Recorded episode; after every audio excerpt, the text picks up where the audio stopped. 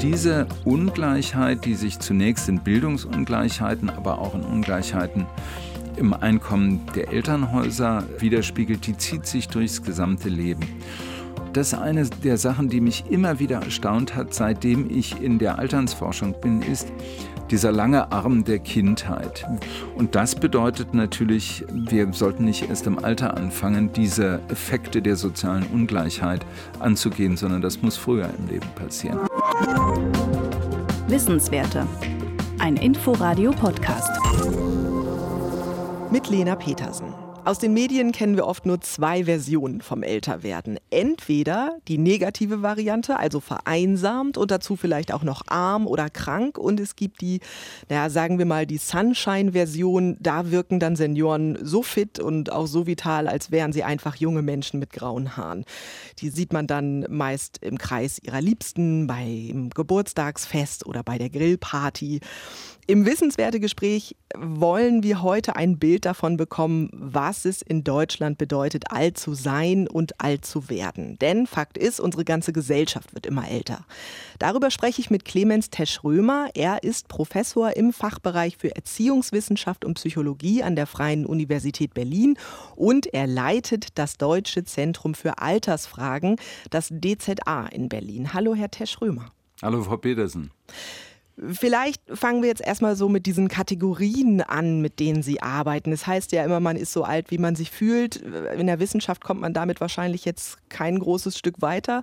Wann ist denn jemand aus Ihrer Forschungsperspektive alt oder auch sehr alt? Eine wirklich schwierige Frage. Man kann sie ganz kurz und einfach beantworten, aber das ist dann unbefriedigend. Viele der Studien, die in der Alternsforschung äh, durchgeführt werden, da sind Personen, die älter als 60 oder 65 sind als alt und älter als 80 oder 85 werden dann als hochaltrig oder sehr alt angesehen. Und dann ist natürlich sofort die Frage, ja, warum denn diese Jahresangaben? Also warum ist das denn jetzt das Kriterium, dass jemand als alt gilt? Wir haben es uns ein bisschen leichter gemacht bei uns am Institut in, in unserem Forschungsflaggschiff, dem deutschen Alterssurvey da begleiten wir Menschen ab 40. Äh, das heißt, wir schauen eigentlich dabei zu, wie Menschen älter werden. Und das ist, glaube ich, das Interessante. Es ist gar nicht so sehr diese, dass man da irgendwann eine Schwelle überspringt und plötzlich alt ist, sondern die Frage ist, was passiert denn eigentlich, wenn wir Jahr um Jahr länger leben? Und uns ja eigentlich in der Regel auch am Leben erfreuen. Aber nochmal ganz kurz zurück zu diesem, dieser Altersgrenze 60, 65. Die stammt natürlich aus der Zeit, wo man gesagt hat, alt ist jemand, der aus dem Erwerbsleben aussteigt und das ist sozusagen, sind die alten häufigen Ruhestandsgrenzen. Und 85 dann einfach nochmal 20 Jahre draufgerechnet oder wie, wie kommt diese Zahl dann zustande?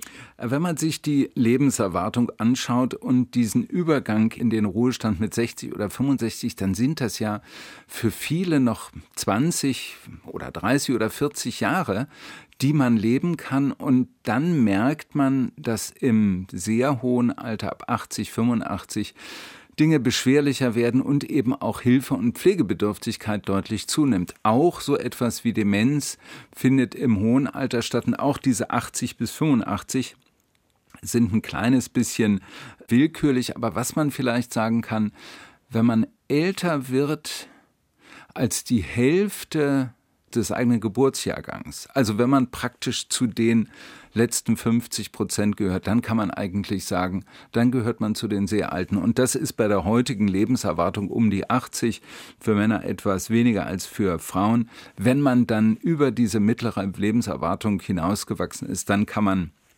jemanden als sehr alt bezeichnen.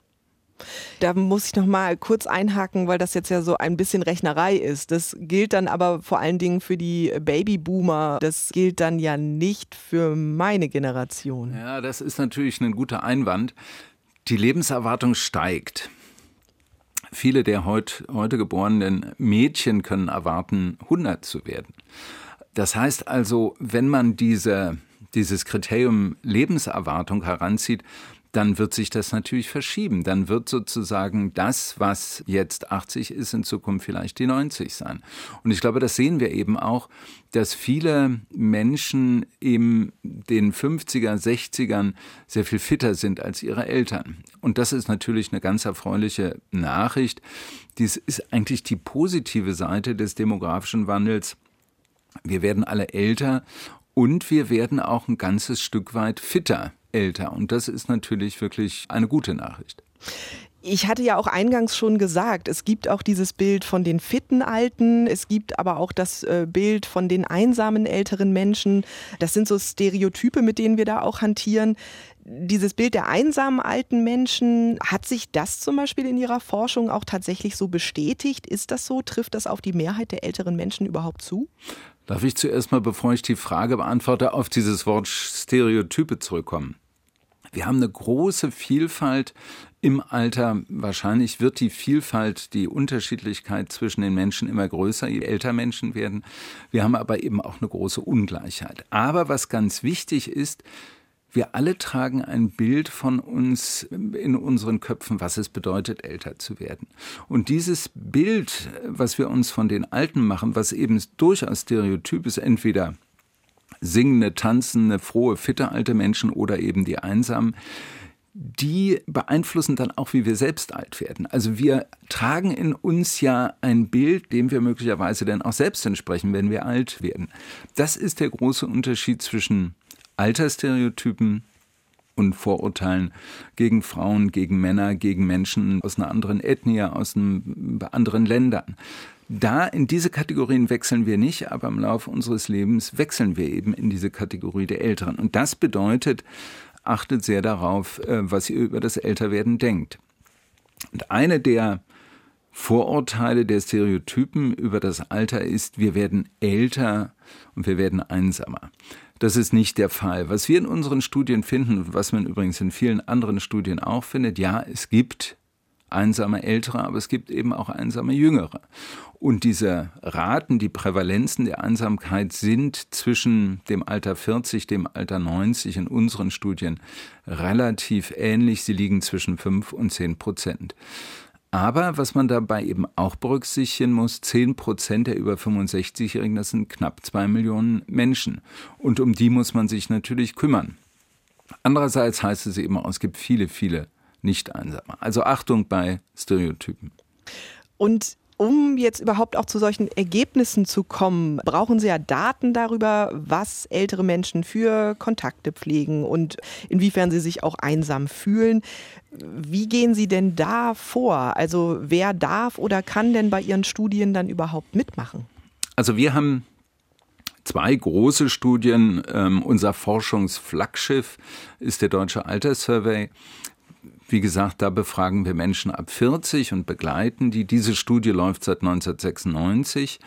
Ähm, und in dieser Studie, äh, da gehen wir zu den Menschen hin, also nicht wir selbst, aber eine Firma, die wir damit beauftragt haben.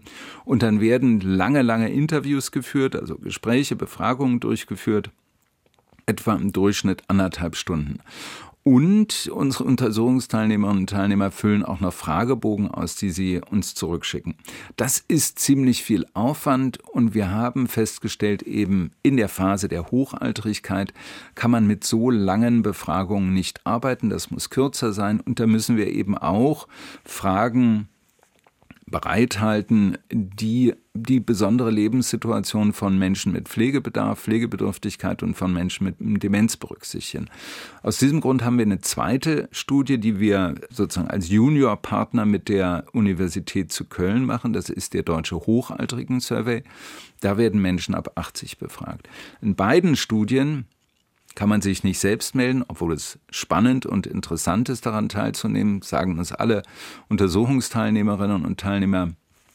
Wir gehen auf Personen zu um ein möglichst repräsentatives Bild in der Bevölkerung zu haben, muss man Personen zufällig auswählen.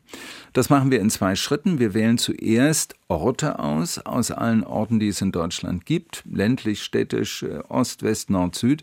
Und dann innerhalb dieser Orte gehen wir an die Einwohnermeldeämter, ziehen zufällig Adressen und fragen dann höflich an, könnten wir zu Ihnen kommen und Interviews machen. Und da kriegen wir dann die Personen, die wir befragen. Wie ist das denn dann bei den ganz alten Menschen? Also Sie haben das Hochaltrigkeitssurvey schon angesprochen, hohes Alter in Deutschland D80 plus, so nennt sich diese Studie. Können da denn überhaupt alle auch selber noch die Fragen beantworten? Und wenn nein, fallen die dann einfach aus der Studie raus? Wäre ja auch komisch. Wie lösen Sie das? Das ist eben das große Problem, das wir haben, wenn wir ein möglichst gutes Bild über die Lebensphase des hohen Alters gewinnen wollen.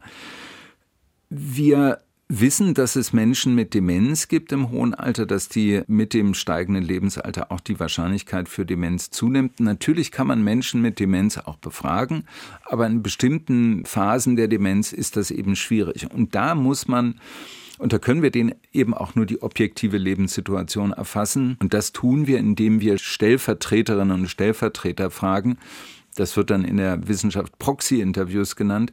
Und da können wir dann aber auch nur nach der Wohnsituation fragen, nach dem Familienstand, nach den Familienbeziehungen, nach dem Einkommen möglicherweise. Und das können dann nur Personen tun, die beauftragt sind, also gesetzliche Betreuerinnen und Betreuer beispielsweise und da müssen wir sehr, sehr sensibel sein, alle Vorschriften des Datenschutzes einhalten. Und dann bekommen wir Auskünfte eben nur zu einem eingegrenzten Bereich der, der Lebenssituation. Ob Menschen glücklich sind, traurig sind, niedergeschlagen sind, das können uns Personen nur selbst mitteilen. Darüber können Stellvertreterinnen natürlich keine, keine Auskunft geben. Trotzdem ist es wichtig, dass wir diese Informationen haben, weil wir dann genauer über bestimmte Aspekte der Lebenssituation im hohen Alter Auskunft geben können.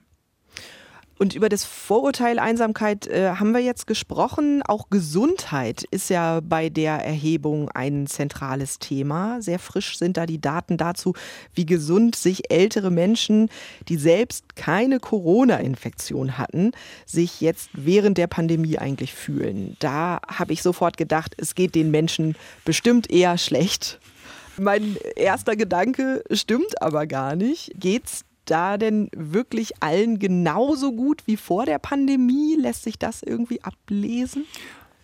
Also wir hatten aus Forschersicht das große Glück, dass wir eben viele Erhebungen schon vor Beginn der Pandemie hatten, so dass wir tatsächlich vergleichen konnten, wie sah es denn vor Beginn der Pandemie, also vor März 2020 aus und wie hat sich das denn entwickelt danach. Und auch danach kann man eben nicht sagen, es gibt sozusagen vor und nach der Pandemie, sondern die Pandemie entwickelt sich ja. Wir sind alle so genervt von der Pandemie mittlerweile, das ist ein anderes Gefühl als im Frühjahr, Sommer 2020, wo wir alle verängstigt waren. Das heißt, wir versuchen auch so ein bisschen den Verlauf der Pandemie abzudecken. Im Augenblick kann ich aber nur vor allen Dingen aus dieser ersten Zeit, dem Sommer 2020, berichten. Und wir haben eigentlich erwartet, in allen Lebensbereichen geht es allen Menschen schlechter. Und das Interessante ist, bevor ich zur Gesundheit komme, alle sind einsamer geworden. Alle. Die Einsamkeitsrate hat sich praktisch verdoppelt. Aber eben durch alle Altersgruppen hinweg. Und dasselbe hatten wir auch bei der sogenannten subjektiven Gesundheit erwartet. Also Menschen, wir haben ja alle irgendwelche Diagnosen, wenn wir älter werden. Aber die Frage, wie gesund fühlst du dich eigentlich, das ist nochmal was anderes. Und wir haben uns eben diese subjektive Gesundheit angeschaut. Und natürlich, wer sich selbst mit Covid, mit Corona infiziert und Covid hat, dem wird es dreckig gehen, dem geht es dreckig. Aber wir wollten eben wissen, hat diese Gesamtsituation auch eine Auswirkung auf die Personen, die nicht krank geworden sind? Es gibt keine Auswirkung. Wir waren dermaßen erstaunt, weil wir dachten, eigentlich Leute werden einsamer. Warum fühlen sich die Leute eigentlich nicht kränker? Und da haben wir sozusagen eine Reihe von Antworten jetzt gefunden. Wir haben auch nach der Bedrohung durch Corona gefragt in dieser ersten Phase. Und Erstaunlicherweise fühlten sich damals die nur sehr wenige bedroht. Etwa fünf bis zehn Prozent fühlten sich wirklich stark bedroht und ich glaube, Menschen vergleichen sich mit anderen. Das heißt, sie sagen immer, naja, die, die Covid bekommen haben, denen geht es wirklich schlecht. Ich habe ja keinen Covid, mir geht es eigentlich relativ gut. Also diese subjektive Gesundheit ist wahrscheinlich durch Vergleichsprozesse, Vergleichsmechanismen relativ stabil geblieben. Und wissen Sie denn, ob diese Bedrohung, dieses Bedrohungsgefühl durch Corona dann inzwischen ein anderes ist oder werden diese Daten dann jetzt noch ausgewertet? Die Daten werden leider noch erst ausgewertet. Also wir haben 2021 im Winter ähm, Daten erhoben und werden auch in diesem Jahr noch Daten erheben. Solche Daten werden erst ausgewertet, geprüft und mit einer Verzögerung dann veröffentlicht. Nun wissen wir ja auch, äh, dass es immer Menschen mit viel und auch immer Menschen mit wenig Geld gibt. Es gibt die Rentner, die sich Urlaub mit dem Wohnmobil leisten können und es gibt andere, die müssen gucken, dass sie irgendwie gut über den Monat kommen. Wie sehr beeinflusst das denn andere Lebensbereiche auch im Alter, wie Gesundheit, Wohlbefinden, vielleicht auch Werte? Danach fragen Sie ja auch zum Teil in den Studien. Wir haben ja angefangen mit dieser Frage, wie sieht es denn eigentlich aus, ab wann ist denn jemand alt? Und ich glaube, ganz wichtig zu betonen ist, Alter ist ein Teil des Lebenslaufs, des gesamten Lebenslaufs. Also wir sind Kinder, wir sind Jugendliche, wir sind junge Erwachsene und irgendwann sind wir im reifen Erwachsenenalter, gehen in den Ruhestand und fühlen uns möglicherweise nicht alt, werden aber von außen als alt angesehen. Und das Interessante ist eben, dass wir ja schon in Kindheit und Jugend große Unterschiede finden, die in Deutschland ja durch die Schulwahl die sehr frühe Entscheidung, wann ein Kind ins Gymnasium geht oder auch nicht, eigentlich schon verfestigt wird. Und diese Ungleichheit, die sich zunächst in Bildungsungleichheiten, aber auch in Ungleichheiten im Einkommen der Elternhäuser widerspiegelt, die zieht sich durchs gesamte Leben.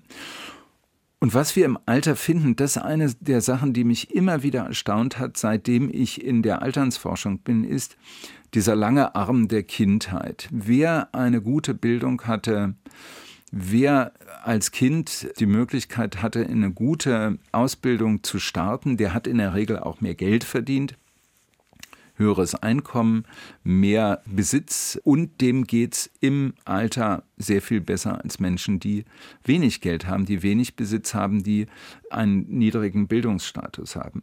Und wenn wir vergleichen, und das ist immer ganz verpierend, wenn man sich die Altersunterschiede anguckt, dann sind die nicht viel größer, ganz ähnlich wie die Bildungsunterschiede. Und wenn wir uns hochgebildete Alte anschauen, und da gibt es sozusagen in fast allen Dimensionen, die man sich vorstellen kann, sei es subjektive Gesundheit, sei es die Rate an freiwillig Engagierten, sei es der Zugang zum Internet, die sind ganz ähnlich wie die jüngeren, bei uns also 40 bis 60-jährigen Menschen mit niedriger Bildung, mit geringerem Einkommen. Also es ist ganz entscheidend, wie viel Ressourcen, wie viel Handlungsmöglichkeiten ich habe, um ein gutes Alter zu erleben. Und das bedeutet natürlich, wir sollten nicht erst im Alter anfangen, diese Effekte der sozialen Ungleichheit anzugehen, sondern das muss früher im Leben passieren. Und das hat dann Auswirkungen bis ins hohe Alter. Und würden Sie denn dann auch so weit gehen und sagen, das ist der ausschlaggebende Faktor überhaupt, wenn es ums Altwerden geht? Also habe ich Geld oder habe ich keins? Also fang früh an, fang im Grunde genommen schon als Kind an, muss natürlich nicht ans Alter denken, aber denk sozusagen dran, wenn du jetzt in die Bildung investierst, dann wird sich das später auszahlen. Und der andere Leitspruch heißt natürlich, es ist nie zu spät. Natürlich können wir immer sagen, Menschenskinder, das gefällt mir jetzt nicht so, wie es ist. Ich versuche beispielsweise mit dem Sport anzufangen. Also was wir auch gesehen haben, leider, viele Menschen sind in der Pandemie träger, fauler äh, geworden und haben sich nicht so viel bewegt. Aber es gibt natürlich auch Leute, die gesagt haben, Menschenskinder, ich habe jetzt mehr Zeit. Ich versuche es jetzt mal mit Yoga. Ich versuche es jetzt mal mit Laufen. Und ich denke, diese Möglichkeit der Entscheidung und etwas Neues auszuprobieren, das ist etwas, was ich unter der späten Freiheit verzeichnen würde wir sind ja im Alter, wenn wir im Ruhestand sind, eben nicht mehr unter dem, naja, Joch, aber unter diesem Zeitregime der Arbeit und können uns Dinge selbst überlegen. Aber was wir eben sehen, diese Handlungsmöglichkeiten sind durchaus ungleich verteilt. Das sind Leute mit hoher Bildung, mit Einkommen sind da besser gestellt. Und ich glaube, für die, die isoliert sind im Alter, die einsam sind im Alter, die wenig Geld haben, da brauchen wir zugehende Dienste. Ein Beispiel da ist der Malteser Hilfsdienst, eine der, der Wohlfahrtsorganisationen, hat eben so ein Mitmachprogramm für isolierte, einsame Ältere. Und das ist, glaube ich, eine gute Idee zu zeigen, Menschenskinder, indem du selbst was machst, ähm, indem du mit anderen Zeit verbringst, indem du vielleicht sogar anderen hilfst, tust du dir selbst was Gutes.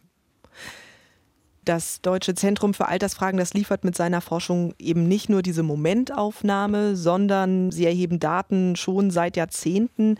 Lassen sich denn da auch äh, andere auffällige Trends oder Entwicklungen ableiten, mit denen Sie so vielleicht vorher auch gar nicht gerechnet hätten?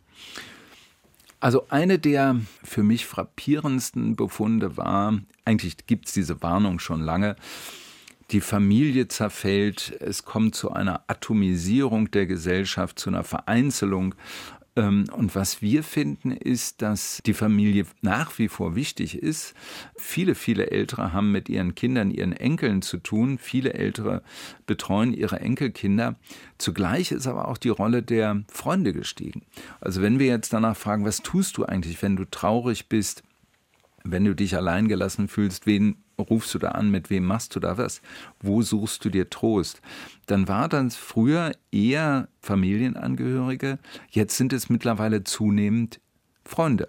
Das heißt, die soziale Integration, die Einbettung in die Gesellschaft, das hat sich deutlich geändert, sodass wir sagen können, da ist eine unglaubliche Flexibilität, Resilienz, Widerstandsfähigkeit in der, in der Gesellschaft. Die soziale Integration muss eben nicht unbedingt über die Familie passieren.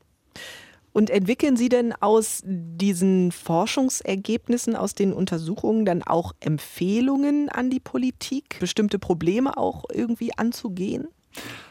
Bei uns am Institut werden die sogenannten Altersberichtskommissionen betreut. Also es gibt in jeder Legislaturperiode eine, eine Kommission von Expertinnen und Experten, die sich mit einem bestimmten äh, Thema auseinandersetzen. Interessanterweise der achte Altersbericht hat sich mit dem Thema Digitalisierung und ältere Menschen beschäftigt. Also eigentlich ein brandaktuelles Thema und mit diesen Arbeiten wurde schon vor Beginn der Pandemie begonnen. Und der Hintergrund ist natürlich der, dass viele Älteren keinen Zugang zum Internet haben, eigentlich der zentralen Quelle der digitalisierten Technologien. Das hängt natürlich auch wieder mit dieser sozialen Ungleichheit zusammen. Und wenn Sie Zugang zum Internet haben, vielleicht auch die entsprechende Technologie, dann wissen Sie häufig nicht, wie man damit gut umgehen kann. Und da hat diese Kommission eine Reihe von Empfehlungen entwickelt. Und nur mal als Beispiel zwei Empfehlungen, die ich für ganz wichtig halte die sozusagen Ausstattung von Wohnungen, da rechnen wir alle damit, dass es Wasser gibt, dass es Strom gibt. Niemand bringt seinen Strom mit, niemand bringt sein Wasser mit, aber es wird erwartet, dass man seinen Internetanschluss mitbringt. Und da wäre es sozusagen so, dass man diese Überlegung, dass alle Akteure, die irgendwas mit Wohnungen zu tun haben, die Kommunen, aber auch Wohnungsbaugesellschaften, auch private Eigentümer, dass sie diesen Internetanschluss wie selbstverständlich in jeder Wohnung vorsehen. WLAN für alle, Internetanschluss für alle. Und das bedeutet natürlich auch, dass es zugleich Technik geben muss und dass alle ältere Menschen, jüngere Menschen, aber eben ältere Menschen mit verstärkter Unterstützung dann auch kompetent sind, diese Geräte gut anzuwenden und damit eben diese ganzen Möglichkeiten, die es gibt, Kontakt zu Freunden, zu Bekannten, intergenerationale Kontakte zu den Kindern, zu den Enkelkindern dann zu nutzen. In der Corona-Pandemie haben wir gesehen, ja, es gibt eine Zunahme des Zugangs zum Internet, bei den Jüngeren ist das praktisch gesättigt. Da hat fast jeder Zugang zum Internet. Bei den Älteren eben nicht. Da sind es nur, also bei den über 80-Jährigen, da sind es nur so etwa 60 Prozent. Da haben wir einen Anstieg gefunden aber noch immer etwa ein Drittel der, der Hochaltrigen haben keinen Zugang zum Internet. Und da muss aus meiner Sicht die Politik sehr viel mehr tun, um da eine bessere ja, Durchdringung dieser doch hilfreichen Techniken zu ermöglichen. Weil das dann ja auch letztlich nicht nur um Fragen der sozialen Anbindung geht, sondern es geht ja auch um Teilhabe in ganz anderen Bereichen, wenn man jetzt auch einfach ans Online-Banking zum Beispiel denkt. Sie, Sie sagen es, man kann ja keinen Personalausweis mehr kriegen, ohne Zugang zum Internet zu haben und sich einen Termin zu besuchen. Sie haben völlig recht. Die Notwendigkeit, der ähm, Zugriff zu, äh, zum Internet zu haben, äh, ist im Grunde genommen jetzt eine Voraussetzung für Teilhabe am gesellschaftlichen Leben. Und das macht die ganze Sache noch dringender. Und wir wissen eigentlich auch jetzt schon, dass Altersfragen noch wichtiger werden, schon allein, weil unsere Gesellschaft eine ältere wird. Schon jetzt sind etwa sieben Prozent der Bevölkerung 80 Jahre oder älter. Das war eine Zahl, die ich gefunden habe beim Statistischen Bundesamt. Inwiefern haben Sie denn das Gefühl, dass es für den demografischen Wandel dann ein ausreichendes Bewusstsein gibt? Also die, über die Digitalisierung haben wir gerade gesprochen, aber wenn man auch nochmal den Horizont ein bisschen breiter macht, ist dieses Problembewusstsein überhaupt schon richtig da? Dass es einen demografischen Wandel gibt, das ist ja seit Jahrzehnten bekannt. Und der demografische Wandel der hat ja mehrere Facetten. Der hat ja die Facette, äh, Menschen leben länger, es gibt mehr ältere Menschen. Das hat ja auch damit zu tun, dass es weniger äh, Kinder geboren werden. Und ein, ein Faktor, der häufig übersehen wird, auch durch Wanderungsbewegungen, durch Migration, durch Immigration verändern sich ja Bevölkerung und Gesellschaften. Es wurde ja immer vorher gesagt, Deutschlands Bevölkerung schrumpft. In den letzten 20 Jahren ist die Bevölkerung Deutschlands sogar leicht gewachsen wegen der großen Zuwanderung, die wir in den letzten Jahrzehnten hatten die ja ein guter Faktor ist, weil die Gesellschaft reicher, vielfältiger und trotz aller Probleme eben auch aus meiner Sicht leistungsfähiger oder leistungsfähig geblieben ist. Wie sieht es nun aus mit dem Alter? Ja, ich denke, wir alle müssen uns darauf einstellen, dass wir alt werden, sehr alt werden. Das hat ja den positiven Aspekt, wir haben ein langes Leben hinter uns gehabt. Das ist gut gewesen, dieses Leben, häufig in unserer Gesellschaft. Aber das bedeutet natürlich auch, dass wir damit rechnen müssen, irgendwann Hilfe bekommen zu müssen, weil wir nicht mehr können. Viele von uns, viele von uns werden pflegebedürftig sein. Und da muss man, glaube ich, wirklich überlegen, sowohl individuell als auch gesellschaftlich, was ist eigentlich ein gutes Leben im Alter? Wir gehören zu den Gesellschaften, wenn man weltweit sich umblickt, die erst reich geworden sind und dann alt wurden. In anderen Gesellschaften, Lateinamerika äh, beispielsweise, da werden die Gesellschaften alt, bevor sie reich geworden sind. Und ich denke, eine, eine so reiche Gesellschaft wie Deutschland oder wie viele der Gesellschaften in Europa, die sollten sich Gedanken darüber machen, was bedeutet es denn, ein gutes Leben im Alter zu haben. Fit bis zum Tod, das wünschen wir uns alle. Das wird nicht für alle der Fall sein. Wir müssen also sozusagen gucken, dass wir andere Vorstellungen darüber bekommen, wie wir ein gutes Leben bis zum Ende haben. Und mein Kollege Hans-Werner Wahl und ich haben eben mal darüber nachgedacht, wie wir diese Definitionen, wie wir diese Vorstellungen von einem guten einem erfolgreichen Altern zusammenbringen. Und wir denken, dazu gehört eben auch die Frage, was ermöglicht die Gesellschaft älteren Menschen an Dingen zu tun? Also es ist nicht nur an mir, sondern es liegt auch an den Opportunitäten, an den Gelegenheitsstrukturen, ähm, über die ich verfügen kann. Und, und das ist aus meiner Sicht für viele Menschen mit Hilfe und Pflegebedarf wichtig, was bedeutet es eigentlich, gut gepflegt zu werden? Und das ist aus meiner Sicht eine Aufgabe, vor der die Gesellschaft wirklich noch steht. Wir haben große Veränderungen in der Pflegeversorgung in den letzten Jahrzehnten gehabt, aber diese Überlegung, dass wir ein gutes Leben mit Pflegebedürftigkeit haben könnten, das ist, glaube ich, etwas, was wir noch ausfüllen müssen. Herr Teströmer, herzlichen Dank für das Gespräch. Vielen Dank für die Einladung. Clemens Teschrömer leitet das Deutsche Zentrum für Altersfragen, das DZA in Berlin und war heute bei uns zu Gast bei Wissenswerte. Das Gespräch gibt es auch zum Nachhören, zum Beispiel in der ARD-Audiothek oder auch bei Apple Podcasts. Ich bin Lena Petersen, sage danke fürs Zuhören, tschüss und bis nächste Woche, wenn Sie mögen. Wissenswerte. Ein Podcast von Inforadio. Wir lieben das Warum.